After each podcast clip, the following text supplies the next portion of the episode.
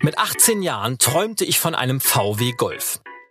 Ich gebe zu, dass sich dieser Wunsch heute nicht besonders außergewöhnlich anhört, aber damals gab es für mich nichts Wichtigeres. Ich hatte nur ein Problem.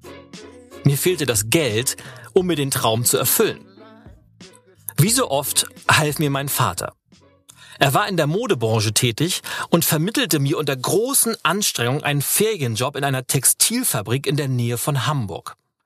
Mit Engelszungen redete er auf einen widerspenstigen Geschäftspartner ein und versicherte ihm, dass ich fleißig sei und er sich jederzeit auf mich verlassen könne. Nach mehreren Tagen hartnäckiger Überredungskunst willigte der Inhaber ein. Für acht Mark die Stunde würde ich in den kommenden sechs Wochen für ihn tätig sein. An meinem ersten Arbeitstag stand ich um 5 Uhr morgens auf und fuhr über eine Stunde in die Textilfabrik. Dort wurde mir ein Arbeitsplatz an einem Fließband zugewiesen. Die Aufgabe war so einfach wie eintönig.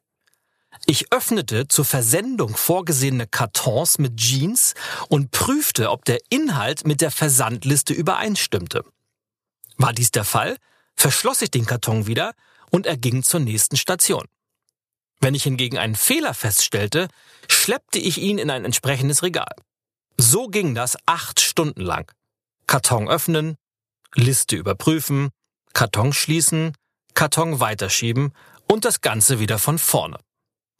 Um mich herum saßen fast ausschließlich osteuropäische Frauen, die genau das Gleiche taten und nicht ein Wort sprachen. In meiner halbstündigen Mittagspause hatte ich niemanden, mit dem ich mich unterhalten konnte, und meine Hand war voller Blasen. Als ich am Abend wieder zu Hause ankam, war ich körperlich am Ende, völlig frustriert und schimpfte über die unmenschlichen Arbeitsbedingungen. Und dann tat ich etwas, was mir bis heute unangenehm ist. Ich ging nicht mehr hin. Ich traute mich nicht einmal selber anzurufen. Dies musste mein Vater für mich erledigen. Fünf nicht enden wollende Minuten lang wurde er am Telefon zusammengefaltet. Ich wollte vor Scham am liebsten im Boden versinken. Als er auflegte, rechnete ich mit einem Wutausbruch, stellte mich auf eine heftige Strafe oder andere drastische Maßnahmen ein. Doch er tat etwas, was eine viel größere Wirkung haben sollte. Er schaute mich lange schweigend an. Und dann sagte er etwas, was ich wahrscheinlich niemals vergessen werde. Merk dir eins, mein Sohn. Wenn du es im Leben zu etwas bringen willst, ist Aufgeben niemals eine Option. Und daran habe ich mich bis heute gehalten. Hunderte Male war ich in Situationen, in denen ich mich überfordert fühlte, nicht wusste, wie es weitergehen sollte oder keine Hoffnung mehr hatte. Aber jedes Mal erinnerte ich mich an den Moment, in dem mein Vater den Telefonhörer auflegte und machte weiter.